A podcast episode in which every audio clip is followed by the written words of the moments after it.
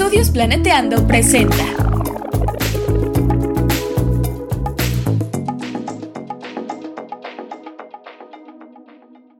Bienvenidas Bienvenidos. y bienvenides al chismecito ambiental, En este podcast nos preocupa nuestro hermoso planeta, pero también toda la vida en él. incluyéndonos. Queremos compartirles algunas reflexiones, ideas y echar el chal un ratito con ustedes y nuestros invitades. Pónganse cómodos y tomen agüita. Estamos muy muy contentas de que tenemos a un invitado que es una persona muy especial, un amigo muy especial y estamos contentas porque también es una persona que estudió ciencias ambientales al igual que nosotras, pero él estudió en Morelia, igual la UNAM de Morelia, es licenciado en ciencias ambientales y tenemos un tema muy interesante del cual Beca y yo tenemos muchas dudas al respecto, entonces aquí está nuestro invitado César Cortés Mora, César Enrique Co- Cortés Mora, y nos va a estar hablando de producción de hongos con residuos agrícolas. Entonces, bueno, más o menos ya presenté a César. No sé si nos quieras platicar un poco de ti, César, cuáles son tus intereses. Este, no sé si tengas alguna experiencia laboral al respecto. ¿En dónde estás ahorita? ¿Dónde estás? Es cierto, eso también es interesante. Este, sí, gracias y pues gracias por, por invitarme también. Este, yo, ah, como mencionaste, estudié ciencias ambientales en la UNAM, en Campus Morelia. Este, después trabajé un año y medio en certificación orgánica de cultivos. Eh, sin embargo, pues yo tenía la, la inquietud de hacer una, una maestría, este, enfocada igual también a, a la agricultura. Y me llamó la atención un programa que, que tiene una especialidad de- en producción de, de hongos. Y entonces ahorita estoy en, en la Hungarian University of Agriculture and Life Sciences, aquí en, en Budapest, en Hungría. Este, y estoy haciendo mi tesis sobre la producción de hongos a partir de residuos agrícolas, específicamente el género Pleurotus, que es el, hongo Z, que es de los más cultivados en todo el, de los más, de los que más se cultivan en todo el mundo. Y estoy viendo qué residuo agrícola utilizar o cuál, cuál es el más efectivo.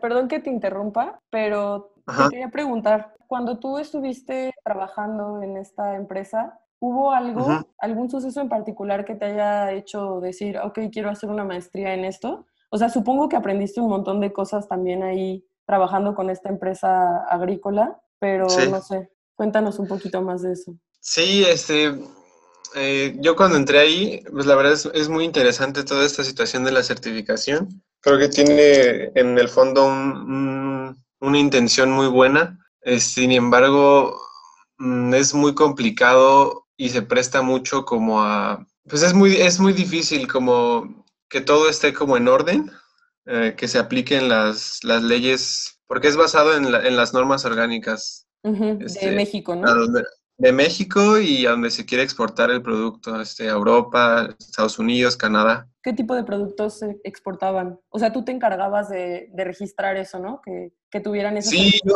Yo me encargaba de, de ayudarle a los productores a llenar ciertos formatos, ciertos formatos que están, que están este, dentro de, de la empresa de una, de una norma de calidad, de una ISO. Este, y pues como ellos pues no tenían tiempo para estar llenando como estas cosas, o luego pues es complicado luego para ellos utilizar, pues incluso, pues es- llenar los formatos es complicado para ellos, no tienen tiempo. Entonces yo me, yo me encargaba de, de apoyarlos en eso. Y en realidad lo que más, lo que más eh, teníamos certificado, yo creo que un 80% era aguacate, aguacate orgánico. Pero como pues ya deben, bueno, como ya, ya saben, este, qué bueno que sea orgánico, ¿no? Pero pues cuántos, cuánto se ha deforestado por este cultivo. Entonces yo estuve, estaba buscando como, pues no sé, otro cultivo este, que pueda ser también rentable este, para los agricultores, porque como saben el aguacate es muy, muy rentable, este, pero que no tenga tanto impacto. Entonces eh, yo me metí a un curso de, de cultivo de, de este, de pleurotus, de setas, eh, a un, a un curso corto, y vi que, que en realidad es, es fácil y se pueden utilizar, lo que me interesó es que se pueden utilizar residuos, en realidad residuos agrícolas para, para producirlo. Entonces fue de que ahí me interesó y pues ya empecé a buscar algunas maestrías y cuando vi que esta, que tenían esta, pues ya apliqué y ahorita ando, ando en eso y pues ya me salí de ahí y así. Muy Esa bien. es la historia. Pues qué chido, la verdad, que andes por allá. Hablando un poquito más como tal de la producción de hongos, Sí. yo- bueno, nos pasaste un artículo y, y la verdad es que está como muy bien explicado ahí todo eso, pero no sé qué nos podrías contar para entender un poco mejor cómo es que podemos tener, cultivar hongos y por qué también se selecciona esta especie en particular. O sea, qué es lo que la hace especial para cultivarla a partir de residuos agrícolas y qué residuos agrícolas se utilizan. Sí, ah, bueno, esta especie se utiliza mucho porque tiene periodos cortos de, de crecimiento y además no es muy susceptible a enfermedades y plagas. Y esta especie eh, degrada principalmente material lignocelulósico y este material se encuentra principalmente en, pues, en los residuos como, como de cereales. De, una vez que se hace la cosecha, todo lo que sobra de el, como el bagazo de todos los cereales, es, es pues, relativamente sencillo eh, utilizar este material. Y bueno, lo, lo que yo me enfoco, eh, porque bueno, es- está el ciclo de vida ¿no? del hongo, que empieza con las esporas, que es, su, pues, es con lo que se reproduce, es como la, la semilla. En realidad, este, tú tienes que tener la- estas esporas y cultivarlas en un laboratorio en, en discos de Petri, en un, en un medio de agar, pero yo, yo no voy a estar como en esa parte porque aquí no hay un laboratorio para eso. Eso es como lo primero que se tiene que hacer, pero es, es un proceso un poco complicado. Yo ya voy a estar, no, bueno, después de que tienes esta parte del, del cultivo, lo tienes que propagar en un, en granos, en granos de cereal. Puede ser este, se usa mucho los granos de- del maíz y a eso se le llama inocular. Inocular es que tú pases esas esporas a, a los cereales y dejes que lo, que lo colonicen, que, que las esporas lo colonicen formando el micelio. El micelio pues, es, es conjunto de hifas, como la- la- las semillas, ya las semillas este, que pueden germinarse en el sustrato. Este, una vez que tienes esto, eh, estos granos este, inoculados, los mezclas con un sustrato que tú elijas, que ahora sí es como lo que yo, lo que yo, donde yo voy a entrar ya en esta parte, como ver qué sustrato este, me conviene más. ¿Qué Este, un tipos sus- de sustratos se pueden utilizar? Sí, sí, sí, so- son, sí, son bastantes. Es- En realidad, este, depende también el para qué, para qué tipo de hongo lo, qué tipo de hongo es el que vas a cultivar. Eh, bueno, por ejemplo, los champiñones, que son como muy comunes. Para los champiñones se utiliza comúnmente estiércol, estiércol de caballo estiércol de res, este, porque le- les gusta ese tipo de, de comida a, los, a este tipo de, de hongos. Sin embargo, como, como voy a trabajar con Pleurotus, que es el hongo Z, estos degradan materiales lignocelulósicos, entonces es lo que tenga, pues que tenga carbono y, nitrógeno, que pueden ser pajas, pajas de, pues de arroz, de trigo, de avena, el rastrojo, del frijol, del maíz. Por ejemplo, también se utiliza el bagazo de caña. Los residuos forestales también, como el acerrín, pueden utilizarse. Algo, algo interesante es que se ha visto mucha eficiencia biológica, que es como qué tan eficiente es el sustrato en, en, cierta producción de kilogramos de hongo es el residuo del café, del café que, pues ya, el, que se utiliza después de que se prepara y ya ves, ya ves que queda todo el café ahí y luego ese se tira. Sí. Ese café se tira y en realidad pues es un buen, es un buen residuo, se ha visto que tiene buena, buena eficiencia, es interesante. Perdón Ajá. que te interrumpa, luego es medio complicado. No, no, no. A mí me surgió la duda desde que estábamos leyendo y investigando al respecto, como uh -huh. después de que nos dices que para tener eh, las esporas y todo esto, o sea, es necesario que se lleve a cabo este proceso en un laboratorio. O sea, sería muy sí. difícil si yo en mi casa, teniendo café y, no sé, los residuos normales de la casa, es muy difícil hacerlo, ¿no? O sea, esto ya es como un procedimiento que se puede llevar a cabo de manera, o sea, en la investigación científica, pero también, -huh. no sé, o sea, ¿qué opinas de que se llevara así como una práctica individual? ¿Sería posible? Ajá, es, es muy buena esa, esa pregunta y, y, y, es, y esa es como la buena la buena noticia, que en realidad sí lo puedes hacer tú en tu casa. De hecho, el curso que tomé es, va enfocado a, a tú producir tus, tus, hongos en casa. Si tú quieres este, cultivar en casa, puedes comprar el, el, el micelio. Hay gente que vende ya el micelio de diferentes, de lo que tú quieras cultivar. En realidad se vende casi de todo. Este, ¿Dónde? Incluso Este, bueno, pues yo, yo he buscado y luego lo venden en, en Mercado Libre y así.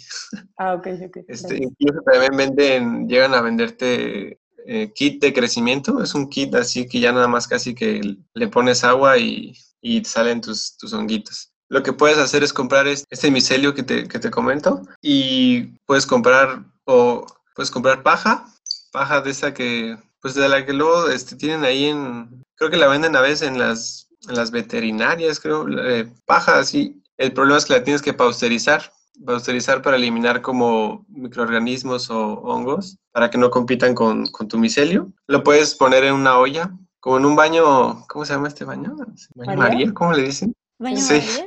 Sí, este, puedes utilizar eso para pasteurizarla. La secas, este, la mezclas con tu micelio, la pones en, en bolsas, bolsas de plástico, y las pones en un cuarto oscuro, un cuarto oscuro con buena ventilación, para que se colonice el sustrato. Haz cuenta que están los granos, los granos que les había comentado, que ya tienen el, el micelio, lo combinas con la paja en bolsas, la revuelves, encierras estas bolsas en la oscuridad. Necesitan oscuridad para colonizar. Aproximadamente yo cuando lo hice tardó unas como dos semanas. Sacas la bolsa y está completamente blanca. Y eso quiere decir que ya colonizó toda la, la paja. Este, y ahora viene, tienes que, viene el proceso de fructificación, que es ya pues el, el hongo, y ahora lo tienes que exponer a, a- a la luz, pero no, no sol directo, solo luz, y tiene que tener una buena humedad. Y tienes que hacerle hoyitos a la bolsa para que de ahí salga el cuerpo, el- la fructificación, o sea, ya, el- ya el hongo. Este, en realidad sí lo podrías hacer así en tu casa. Con composta también se puede, pero es, creo que el hongo ostra no es, no crece muy bien con eso. Más bien, por ejemplo, los, creo que es más común los champiñones. Los champiñones creo que pueden crecer en,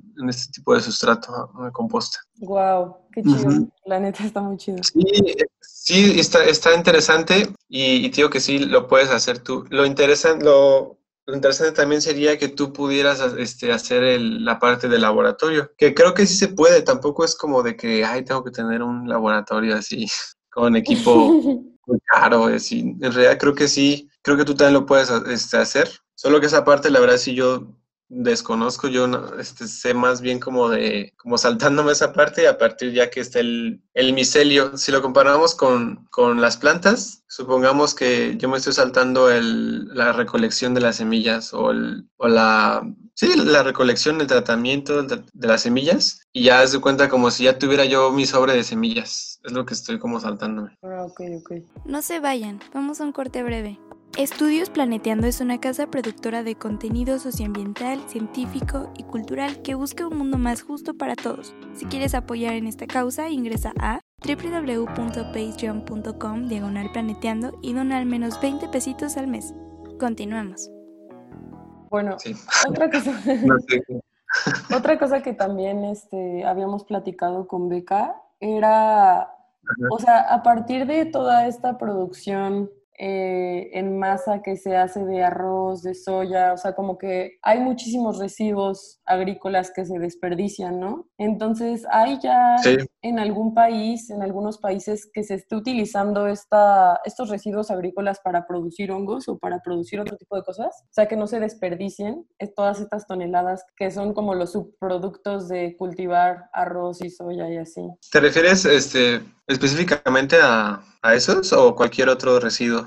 Mm, pues es que yo lo O sea- pensaba, ajá, yo lo pensaba específicamente con esos, como si hay algún país que ya esté tratando todos esos subproductos, pero no sé si, si quieras contarnos otra cosa de, de algunos otros también. Pues, o sea, yo, yo creo de lo que he leído, me parece que sí ya, o sea, sí, sí hay países que, que están haciendo todo esto como aprovechando estos residuos, pero eh, te puedo platicar de un caso interesante que de hecho este, es uno de los, es un cliente de, de la empresa donde yo trabajaba. En la empresa donde yo trabajaba también, donde yo trabajaba también certificábamos productos eh, orgánicos productos compatibles con la agricultura orgánica, o sea, compostas, este, fertilizantes, plaguicidas naturales. Y teníamos una empresa en, en, San Miguel de Allende, me parece, que ellos tienen una, empresa de composta a gran escala, ellos sí producen a gran escala. Creo, me parece que composteaban, creo que eh, residuos sólidos urbanos y, y ellos lo que hacían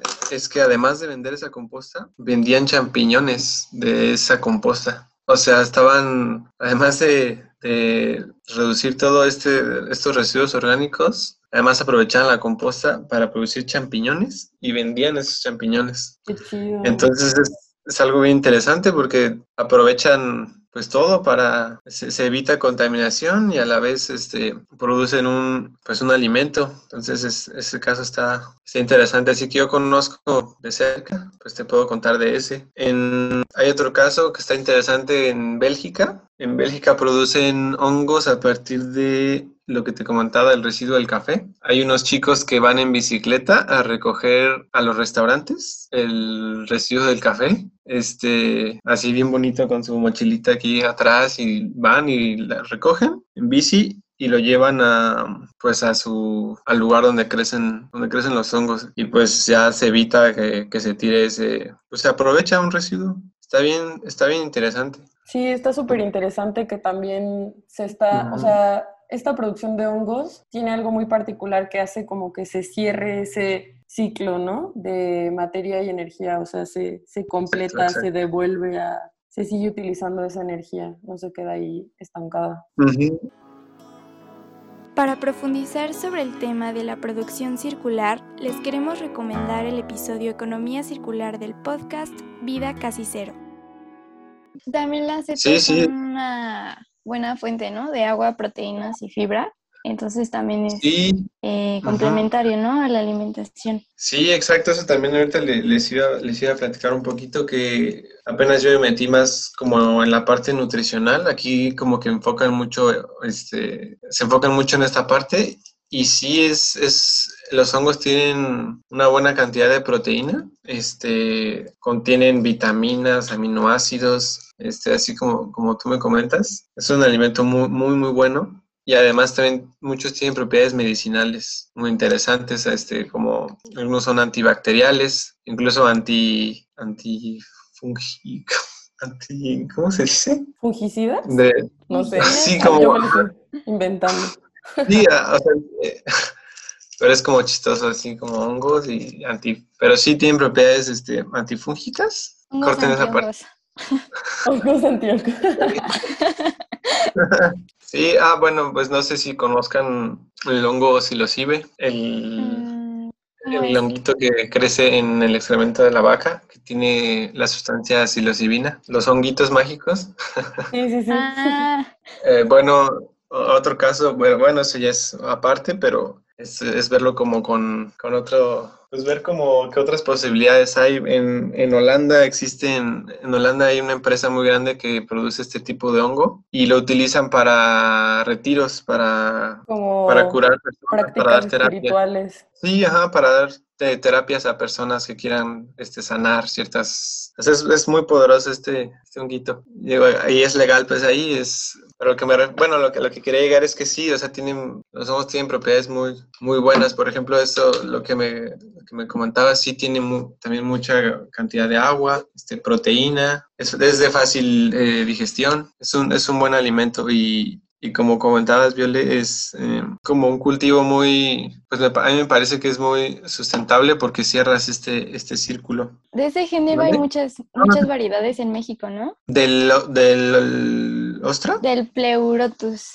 ¿Del pleurotus? Sí, sí hay varias. Este, bueno, hay uno que es como uh, Z, bueno, Z blanca, Z blanca me parece. Este, no recuerdo bien los los nombres, pero sí, sí, sí hay, hay bastantes. Este, que parecen como orejas. Ajá, sí, exacto, esos que parecen como orejas. Orejas blancas, ¿no? Le dicen algo así. Sí, le dicen, ajá, orejas blancas. De burro. Está el, bueno, está el, bueno, los, los portobelo, que es de otra. Sí, hay muchísimos. Yo, este, pues, normalmente yo solo conocía que los champiñones, que, que las está el, el, shiitake, también es muy, está últimamente muy cultivado porque tiene propiedades medicinales. Hay uno que es, me parece, se llama melena de león, algo así. También es, es muy bueno. En realidad yo me estoy enfocando en este porque es de los más fáciles para, para crecer, para hacerlos crecer. Qué chido. Oye, también estábamos pensando como reflexión final, conclusión, así. O sea, todo esto se puede relacionar también con que producir hongos a partir de residuos agrícolas puede ser una medida como de, de adaptación o mitigación del cambio climático, ¿no? O sea, estamos dando de alguna manera, o sea, siento que si esta medida se expandiera hacia iniciativas nacionales, o sea, que se encargaran de, de utilizar estos residuos, se podría llegar a cosas muy buenas y benéficas para toda la población, porque no solamente estás dando seguridad alimentaria, sino también estás no contaminando otros sustratos, ¿no? O sea, otros suelos donde se depositarían estos residuos agrícolas. Sí, sí, este, justo, este, eh, estaba viendo un, un, reporte, es un reporte que hace, no me acuerdo cómo se llama, el instituto, se llama American Mushroom Institute, y es un reporte de sustentabilidad que hacen del ellos. Instituto del Champiñón Mayor o algo así. sí. Perdón, es que eh, como ahorita he estado leyendo muchas cosas en inglés, ya, ya quiero decir todo, en, ya ni me acuerdo. Ya ni te acuerdas del español. no, no, perdón, pero es que sí han dado así ya bien. Luego, como acá casi no hay, no hay compañeros latinos, ya no, casi no me ha tocado hablar es español. No te preocupes.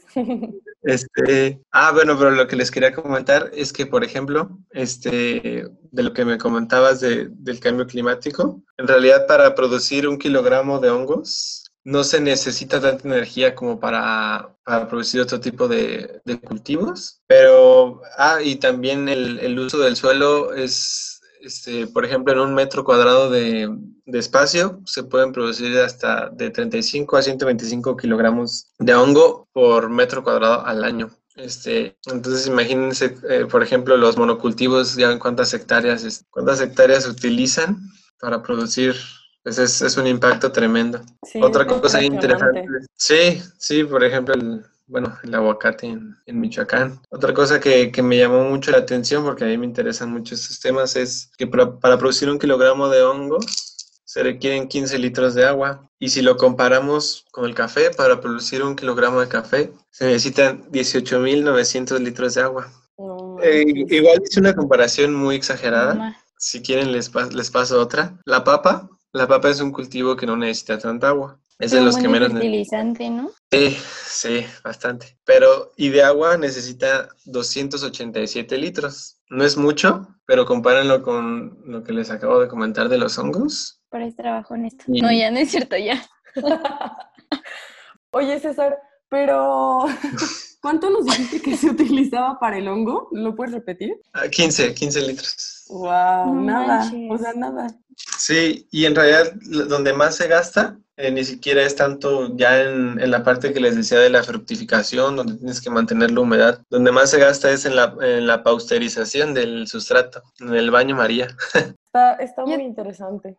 yo tengo una pregunta. O sea, entonces, estrictamente ahorita tú no estás trabajando con alguna comunidad o algo así. Solo estás investigando los tipos de sustratos. Sí, solo estoy haciendo ajá, los tipos de sustratos. La verdad estaría, estaría mucho mejor estar trabajando con, pues sí, con alguna comunidad, porque, porque creo que es, es algo muy aplicable en este caso para que tengan como un, una opción extra como de, para de producción de, de, algún cultivo. Este, por lo mismo que no es, no es tan complicado y como te decía, no, no tarda mucho en crecer el, el hongo. Pues para el doctorado, para el doctorado, ya, que tengas, ya que tengas bien sistematizado qué sustrato va a ser el ideal, el más eficiente, probablemente podrías, no sé, buscar seguir investigando comunidades. Lo, lo pregunto porque generalmente los hongos son como de los recursos forestales no maderables que aprovechan las mujeres.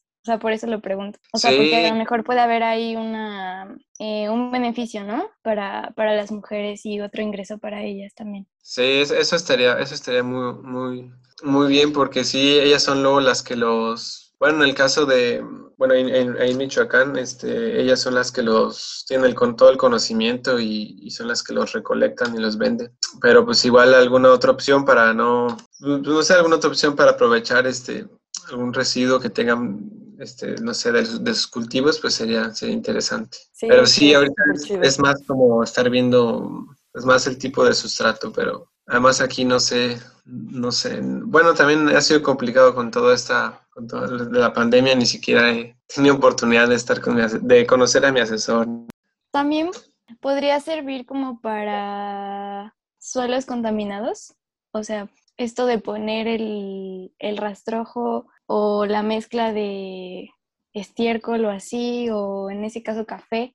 O sea, podría servir eso como para una especie de restauración de un suelo recuperación, no lo sé. Sí, así es. Este, eso es de lo, también más, más bonito de, de, esto, que sí, justo, justo como dices, cuando una vez que, que, cosechas, que cortas ya el, el fruto, el, el sombrerito, el hongo, este, muchas veces se utiliza para condicionar este, suelos, este, porque queda, bueno, una parte pues de, de, micelio y, y, de un, pues de un sustrato este, esterilizado, pausterizado y, se utiliza para, para mejorar suelos. Hay un caso bien interesante de que una vez se utilizaron, creo que también fue este, no me acuerdo si fue este tipo de hongo, el, pleurotus, pero se utilizó para eh, limpiar suelos con, de, con derrames de petróleo. Este, los hongos utilizaron este, ciertas enzimas para,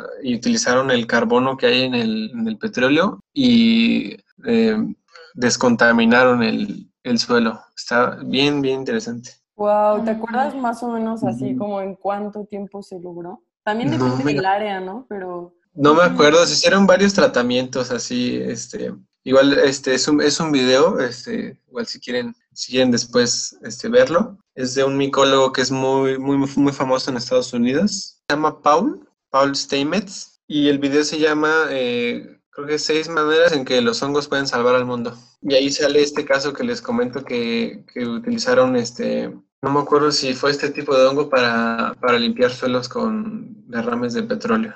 Ah, qué chido. Ah, pues ustedes son son expertas en eso, de los suelos. Sí, está, está bien padre. Este, hay otra cosa que no, no, he leído a fondo, este, pero creo que también se puede utilizar el, el micelio para filtrar, filtrar agua. Micofiltración le dicen. Está, es, es biotecnología de hongos, está bien interesante. Wow, los hongos todopoderosos, todopoderosas, todopoderosas. Sí. Poderosos. Sí, poderoso, sí. Les recomiendo ese, ese video, está bien interesante. Pues muchas gracias, gracias por, por dejarme platicar de este tema interesante. Gracias por acompañarnos, César. Estuvo muy interesante todo lo que nos contaste